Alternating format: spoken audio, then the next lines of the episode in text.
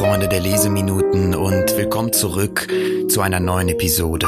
Ich sitze heute nach wie vor in Italien und habe mich diesmal unter einem kleinen Pavillon eingerichtet. Es ist recht frisch, aber angenehm. Eine Kerze brennt, die Zigaretten liegen bereit, ein warmer Tee steht neben mir und ich werde heute aus einem Buch vorlesen von einer sehr berühmten Frau, von einer Philosophin und Existenzialistin beziehungsweise Feministin, die die meisten von euch sehr wahrscheinlich kennen. Diese Frau heißt Simone de Beauvoir und hat ein Buch geschrieben mit dem Namen Das andere Geschlecht. Und dieses Buch ist insofern interessant, weil es vermutlich oder man sagt, es war eigentlich eines der allerersten wegweisenden Bücher über den Feminismus überhaupt. Bevor ich einen Ausschnitt aus diesem Buch vorlese, der zusammengestellt sein wird aus verschiedenen Sequenzen, also ich werde nicht nur am Stück ein Teil aus diesem über 900 Seiten langen Buch vorlesen, sondern habe verschiedene Ausschnitte ausgewählt, die zusammengefügt eigentlich ein recht gutes Bild von dem ergeben, was diese gute Frau gedacht hat und wie sie eigentlich versucht hat, die Welt natürlich zu einer besseren Welt zu machen, zu einer Welt, in der Mann und Frau gleichberechtigter, gleichgestellter sind, männliche Hierarchie oder Geschlechterhierarchien aufgehoben werden. Und Dementsprechend, äh, bevor ich aber das eben vorlese, möchte ich euch vielleicht mal zu Anfang einen kleinen Überblick von dem geben, was die Frau grundsätzlich gedacht hat, wie die Frau überhaupt zu diesen Gedanken, zu diesen Ideen gekommen ist.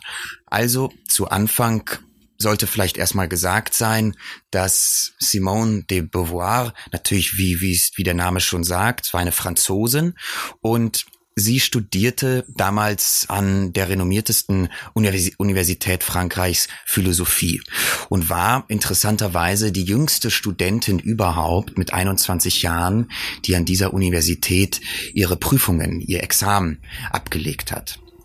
Und die Gedanken, die sie hauptsächlich beschäftigt haben, schon innerhalb des Studiums, waren Themen wie der freie Wille, Verantwortung, Sehnsüchte und auch persönliche Erfahrung.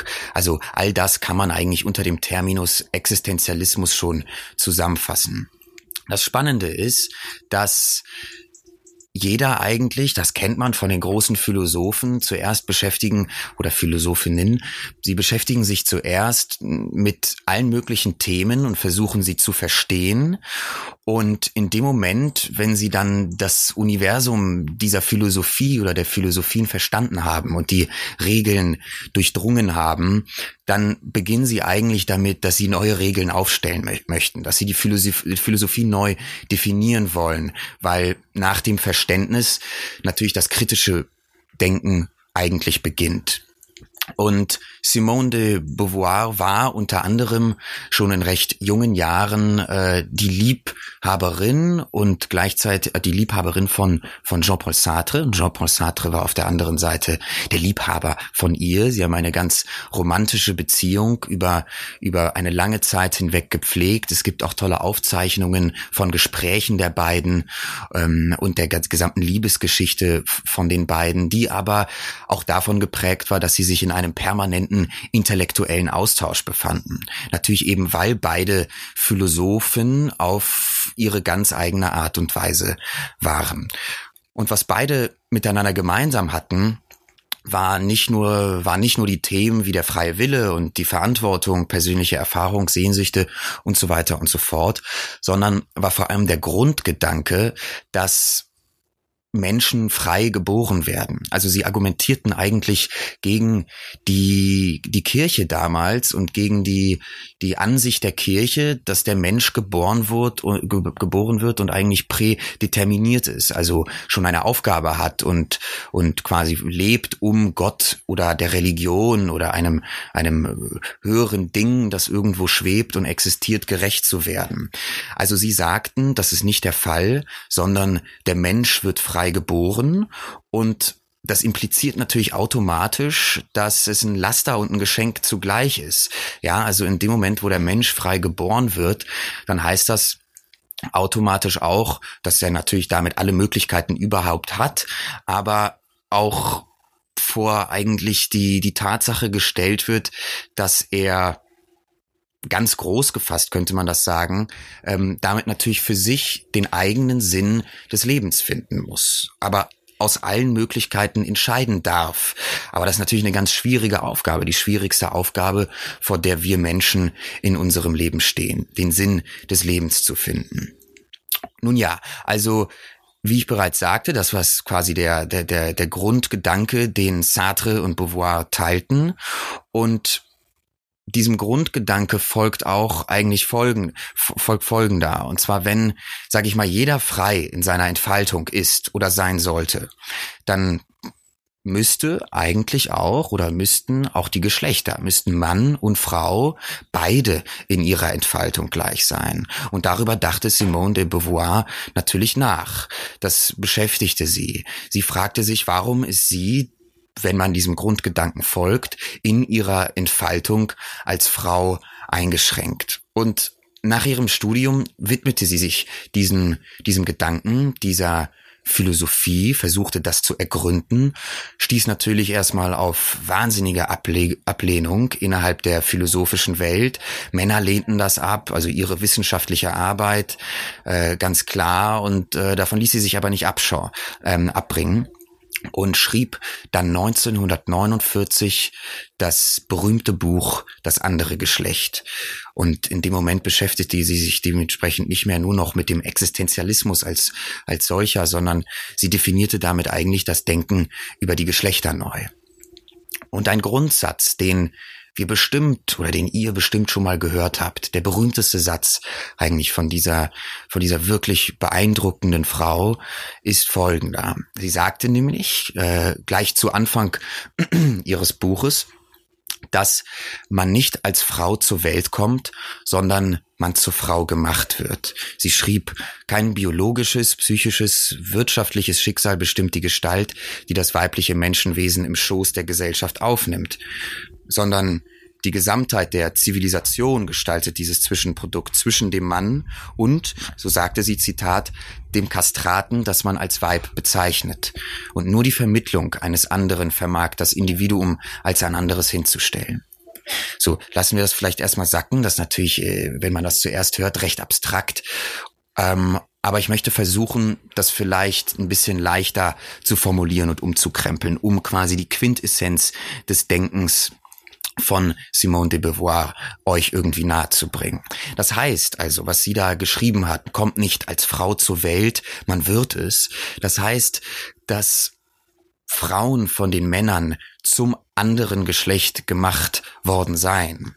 Also das bedeutet in der existenzialistischen Terminologie, dass sich der Mann als, naja, man könnte sagen, das Absolute, das Essentielle, das Subjekt setzt, ja, während die Frau, die oder der Frau die Rolle des anderen, des Objekts zugewiesen wird. Sie wird also immer in Abhängigkeit von vom Mann definiert und deswegen hat sie auch mit stärkeren Konflikten zu kämpfen als der Mann.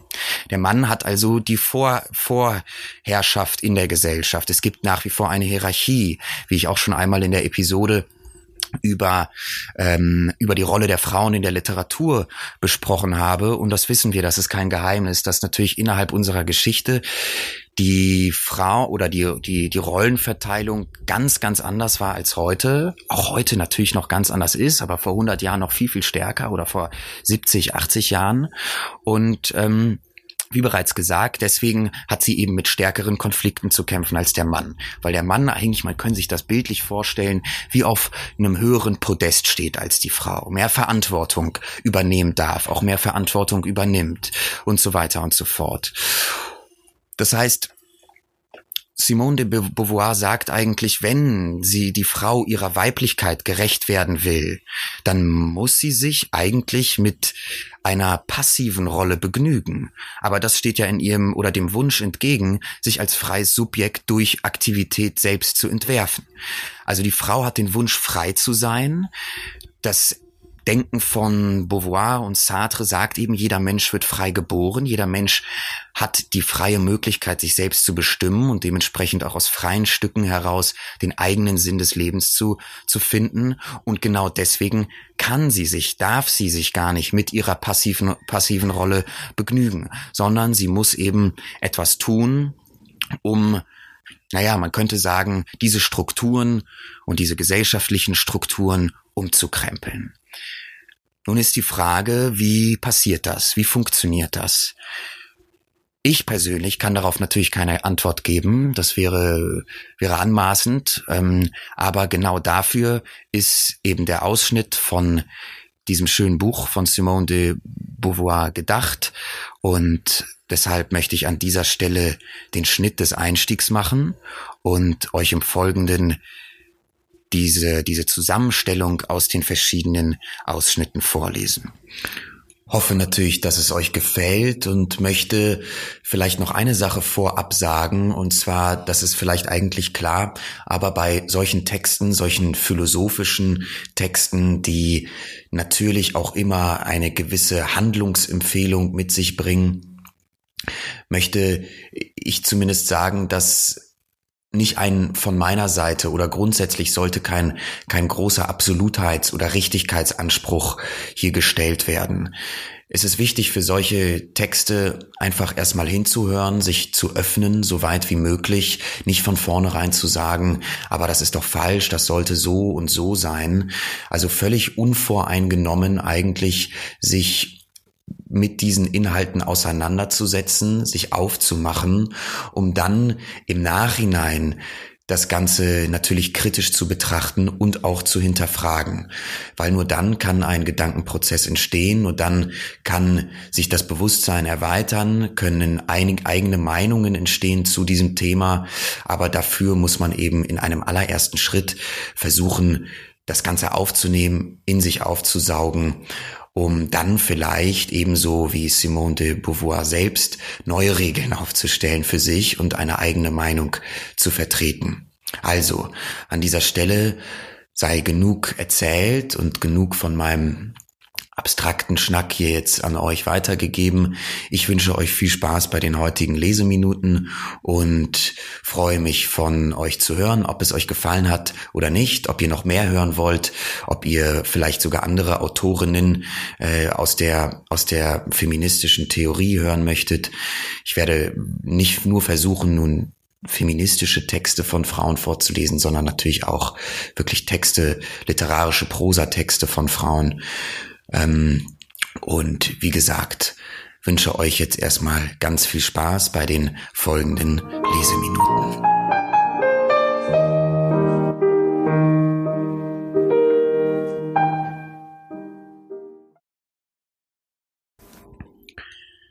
Ich habe lange gezögert, ein Buch über die Frau zu schreiben.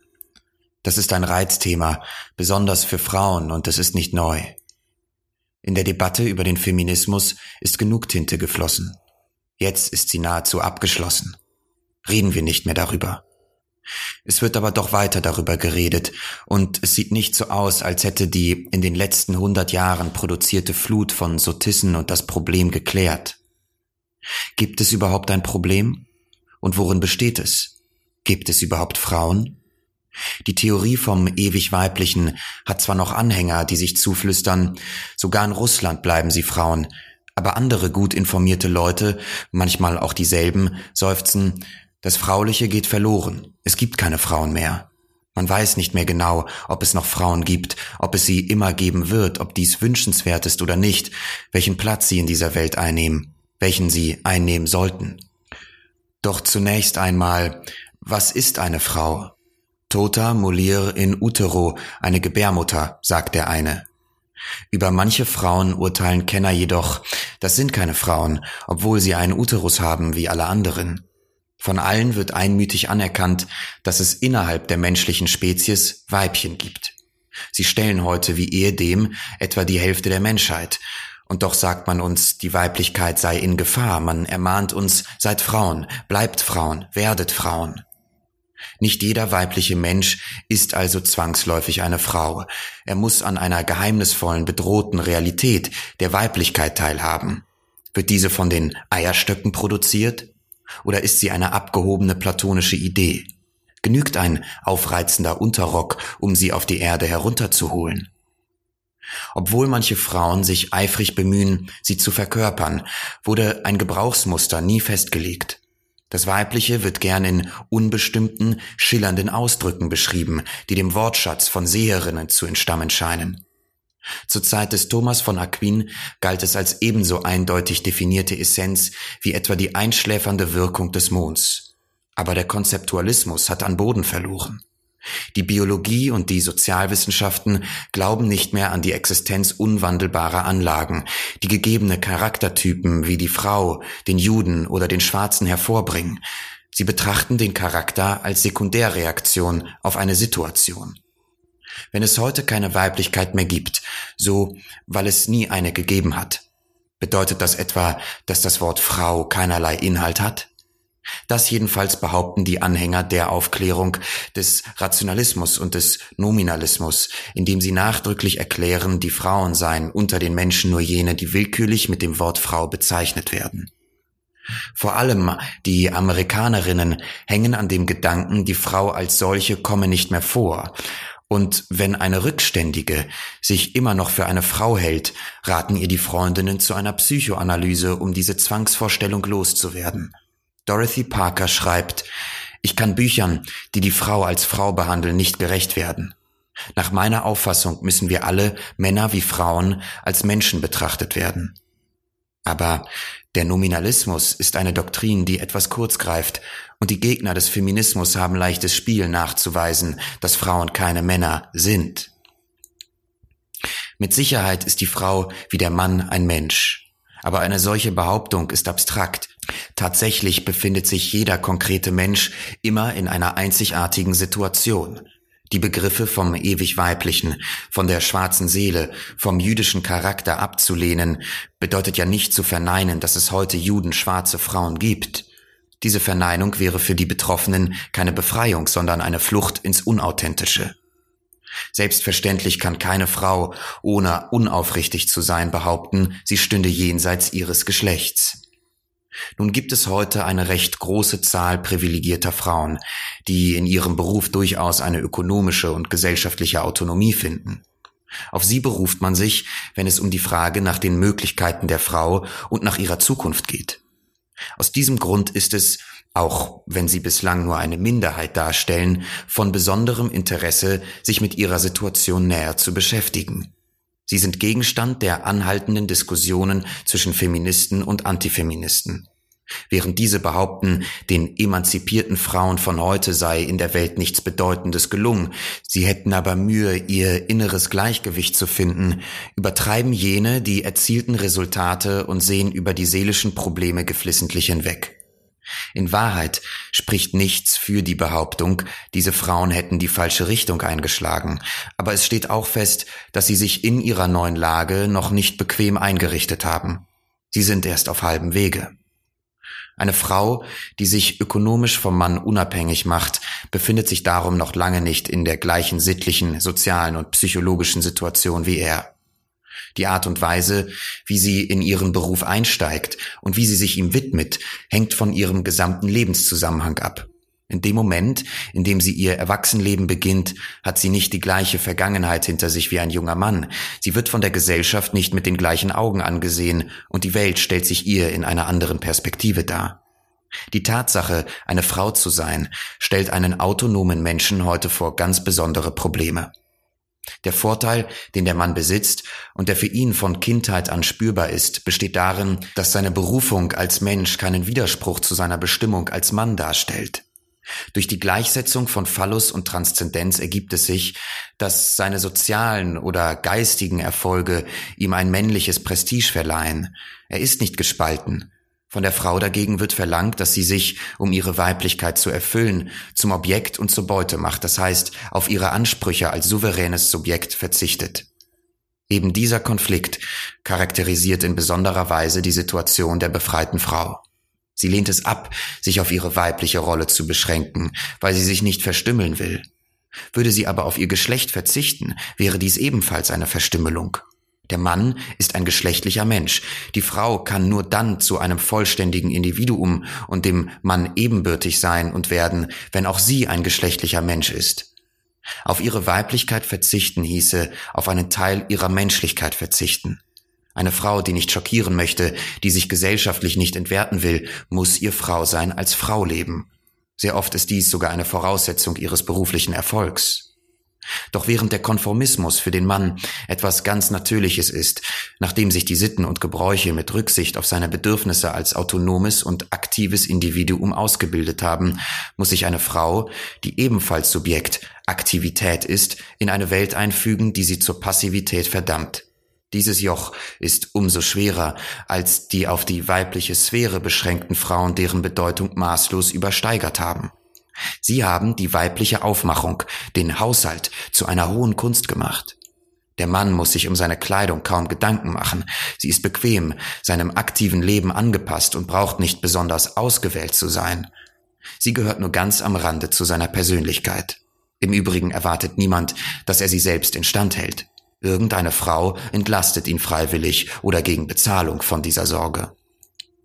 Die Frau dagegen weiß, dass man sie, wenn man sie anschaut, nicht von ihrem Äußeren unterscheidet.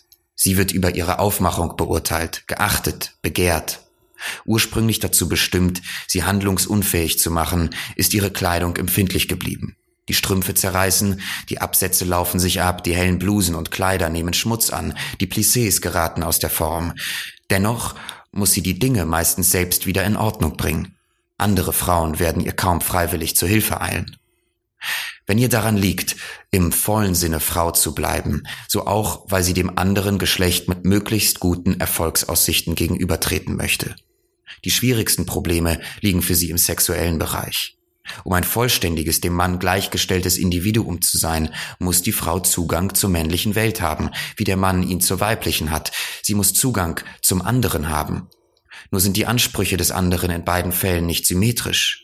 Einmal erworben, können Reichtum oder Berühmtheit, die als immanente Vorzüge erscheinen, die sexuelle Anziehungskraft einer Frau erhöhen. Aber die Tatsache, eine autonome Aktivität zu sein, widerspricht ihrer Weiblichkeit und das weiß sie. Die unabhängige Frau und vor allem die Intellektuelle, die ihre Situation denkt, leidet in ihrer Eigenschaft als Frau unter einem Minderwertigkeitskomplex. Sie hat nicht die Muße, sich ihrer Schönheit so aufmerksam zu widmen wie die Kokette, deren einzige Sorge darin besteht, verführerisch zu sein. Sie mag sich noch so gut von Fachleuten beraten lassen, auf dem Gebiet der Eleganz wird sie immer eine Amateurin bleiben. Der weibliche Charme verlangt, dass die zur Immanenz herabsinkende Transzendenz nur noch als eine subtile fleischliche Regung in Erscheinung tritt. Die Frau muss eine spontan dargebotene Beute sein. Die Intellektuelle aber weiß, dass sie sich darbietet, sie weiß, dass sie ein Bewusstsein, ein Subjekt ist. Man kann nicht beliebig den eigenen Blick abtöten und seine Augen in ein Stück Himmel oder Wasser verwandeln. Ein auf die Welt hinstrebender Körper lässt sich seinen Schwung nicht einfach nehmen, lässt sich nicht auf Anhieb in eine von dumpfer Erregung bebende Statue verwandeln. Die Intellektuelle versucht dies umso eifriger, je mehr sie einen Misserfolg befürchtet. Aber ihr bewusster Eifer ist wiederum Aktivität und er verfehlt sein Ziel. Sie macht die gleichen Fehler, wie das Klimakterium sie oft mit sich bringt. Sie sucht ihre Intellektualität zu verleugnen, wie die alternde Frau ihr Alter. Sie kleidet sich im Kleinmädchenstil, überlädt sich mit Blumen und Teint, trägt grelle Farben, gebärdet sich niedlich und täuscht kindliche Freude vor. Außer Rand und Band hüpft sie herum, plappert, spielt die Vorlaute, die leichtsinnige, die kurzentschlossene. So verkrampft sich die Intellektuelle, wenn sie Hingebung vortäuscht. Sie spürt es, sie ärgert sich darüber, und plötzlich flackert eine verräterische Intelligenz in ihrem vor Naivität ganz verlorenen Gesicht auf. Die verheißungsvollen Lippen werden schmal. Wenn es ihr Schwierigkeiten macht zu gefallen, so weil sie nicht wie ihre hörigen kleinen Schwestern ein reiner Wille zu gefallen ist. Der Wunsch, verführerisch zu sein, steckt ihr, so lebhaft er auch sein mag, nicht tief genug in den Knochen. Und sobald sie sich unbeholfen fühlt, ärgert sie sich über ihre Unterwürfigkeit. Sie will Rache üben, indem sie den Spieß umdreht und männliche Waffen benutzt. Statt zuzuhören, redet sie. Sie breitet kluge Gedanken, unerhörte Empfindungen aus. Statt ihrem Gesprächspartner beizupflichten, widerspricht sie ihm. Sie versucht, die Oberhand über ihn zu gewinnen. Es gibt einen Weg, der für die Frau sehr viel weniger dornenreich erscheint. Den des Masochismus. Wenn man den ganzen Tag arbeitet, kämpft, Verantwortung trägt und Risiken übernimmt, ist es eine Entspannung, sich nachts kraftvollen Liebesspielen hinzugeben. Ob verliebt oder naiv, oft kommt es der Frau entgegen, sich zugunsten eines tyrannischen Willens auszulöschen. Aber dafür muss sie sich real beherrscht fühlen. Für diejenige, die täglich unter Männern lebt, ist es nicht einfach, an die bedingungslose Überlegenheit des männlichen Geschlechts zu glauben. Man hat mir von einer Frau erzählt, die nicht wirklich masochistisch, aber ausgesprochen weiblich war. Das heißt, der die Selbstaufgabe in den Armen eines Mannes große Lust bereitete. Seit dem Alter von 17 Jahren hatte sie mit wechselnden Ehemännern und zahlreichen Liebhabern ein lustvolles Leben geführt. Nachdem sie in einer der Männer übergeordneten Position ein schwieriges Unternehmen erfolgreich in die Hand genommen hatte, beklagte sie, dass sie frigide geworden sei. Eine glückselige Selbstaufgabe war ihr unmöglich geworden, weil sie sich daran gewöhnt hatte, Männer zu beherrschen, weil das männliche Prestige zerronnen war. Solange die Frau Frau sein will, erzeugt das Unabhängigsein einen Minderwertigkeitskomplex in ihr. Umgekehrt lässt ihre Weiblichkeit sie an ihren Berufschancen zweifeln. Die weibliche Frau versucht, indem sie sich zur passiven Beute macht, auch den Mann auf seine fleischliche Passivität zu reduzieren. Sie bemüht sich, ihn in die Falle zu locken, ihn durch das Begehren, das sie als fügsam sich darbietendes Ding hervorruft, zu fesseln. Die emanzipierte Frau dagegen will aktiv sein, sie will zugreifen, sie verweigert die Passivität, die der Mann ihr aufzuzwingen sucht. Die moderne Frau dagegen akzeptiert die männlichen Werte, es reizt sie, wie ein Mann zu denken, zu handeln, zu arbeiten und wie er schöpferisch tätig zu sein. Statt die Männer herabzusetzen, behauptet sie, es ihnen gleich zu tun. In dem Maße, in dem dieser Anspruch sich in konkreten Verhaltensweisen äußert, ist er legitim und die Anmaßung der Männer verwerflich. Aber zur Entschuldigung der Letzteren muss man sagen, dass die Frauen das Spiel gern durcheinander bringen. Eine Mabel Dodge Luhan wollte D.H. Lawrence durch die Reize ihrer Weiblichkeit unterwerfen, um ihn dann geistig zu beherrschen.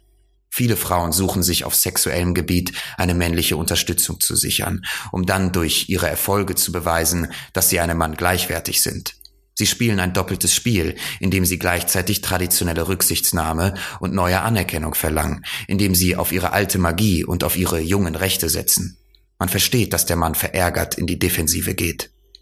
Aber auch er spielt falsch, wenn er verlangt, dass die Frau fair bleiben soll, während er ihr durch sein Misstrauen, durch seine Feindseligkeit unerlässliche Trümpfe verweigert.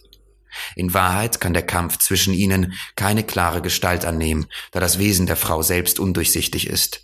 Sie tritt dem Mann nicht als ein Subjekt gegenüber, sondern als ein paradoxerweise mit Subjektivität begabtes Objekt.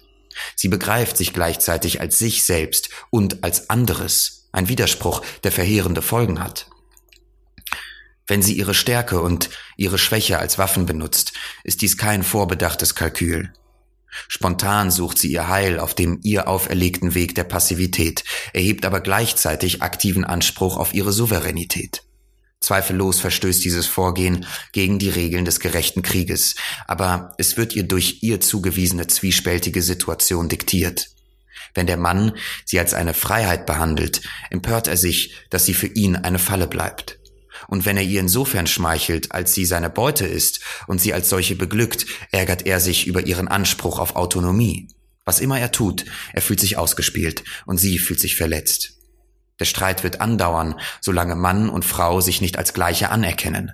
Das heißt, solange die Weiblichkeit als solche bestehen bleibt. Wer von beiden aber ist mehr darauf bedacht, die Weiblichkeit zu bewahren? Die Frau, die sich von ihr befreit, will auf die Vorteile der Weiblichkeit trotzdem nicht verzichten und der Mann verlangt, dass sie dann auch deren Grenzen übernimmt. Es ist leichter, ein Geschlecht anzuklagen, als das andere zu entschuldigen, schreibt Montaigne. Das Austeilen von Lob und Tadel führt zu nichts. Wenn dieser Teufelskreis so schwer zu durchbrechen ist, liegt das in Wirklichkeit daran, dass jedes der beiden Geschlechter zugleich Opfer seiner selbst und Opfer des anderen ist. Zwischen zwei Gegnern, die sich in ihrer reinen Freiheit gegenübertreten, kann eine Einigung leicht hergestellt werden, zumal ihr Kampf niemandem nützt. Aber die Schwierigkeit der ganzen Angelegenheit rührt daher, dass beide Lager sich im heimlichen Einvernehmen mit dem jeweiligen Feind befinden. Die Frau verfolgt einen Traum der Selbstaufgabe und der Mann einen Traum der Entfremdung. Die Unauthentizität zahlt sich nicht aus. Jeder verübelt dem anderen das Unglück, das er sich zugezogen hat, indem er der Versuchung des bequemsten Weges nachgab. Was einer am anderen hasst, ist das offensichtliche Scheitern der eigenen Unaufrichtigkeit und der eigenen Feigheit. Wie das sorglose Lumpenpack, das unbeschwert im Dreck lebt. Wie die fröhlichen Schwarzen, die unter Peitschenhieben lachen. Wie die lebensfrohen Araber aus dem Sus genießt auch die Frau das unvergleichliche Privileg der Unverantwortlichkeit. Ohne Mühe, ohne Lasten, ohne Sorgen hat sie ganz klar den besseren Teil. Seltsam ist nur, dass diejenigen, die den besseren Teil haben, mit perverser Beharrlichkeit, die sicher von der Erbsünde herrührt, quer durch alle Jahrhunderte und alle Nationen ihren Wohltätern zurufen, es ist zu viel, wir wären mit eurem Teil zufrieden. Doch die wunderbaren Kapitalisten, die edelmütigen Kolonialherren, die großartigen Männer bleiben dabei. Behaltet den besseren Teil, behaltet ihn für euch. Der unbestimmte Begriff der Gleichheit in der Ungleichheit, dessen beide sich bedienen, der Mann um seinen Despotismus, die Frau um ihre Freiheit zu verschleiern, hält der Erfahrung nicht stand. Im Austausch zwischen den Geschlechtern beruft sich die Frau auf die abstrakte Gleichheit, die man ihr garantiert, und der Mann auf die konkrete Ungleichheit, die er feststellt. Daraus ergibt sich in allen Liebesbeziehungen ein dauernder und grenzenloser Streit über die Zweideutigkeit der Wörter geben und nehmen, Sie beklagt sich, alles zu geben, während er beteuert, dass sie ihm alles nimmt. Die Frau muss begreifen, dass bei einem Austausch, und dies ist ein Grundsatz der politischen Ökonomie, immer der Wert maßgeblich ist, den die angebotene Ware für den Käufer hat, nicht der, den der Verkäufer ihr beimisst. Man hat sie hinters Licht geführt, als man sie glauben machte, sie sei unbezahlbar. In Wirklichkeit ist sie für den Mann nur eine Zerstreuung, ein Vergnügen, eine Gesellschaft, ein unwesentliches Gut. Für sie dagegen ist der Mann Sinn und Rechtfertigung ihrer Existenz. Es findet also kein Austausch von zwei Objekten gleicher Güte statt.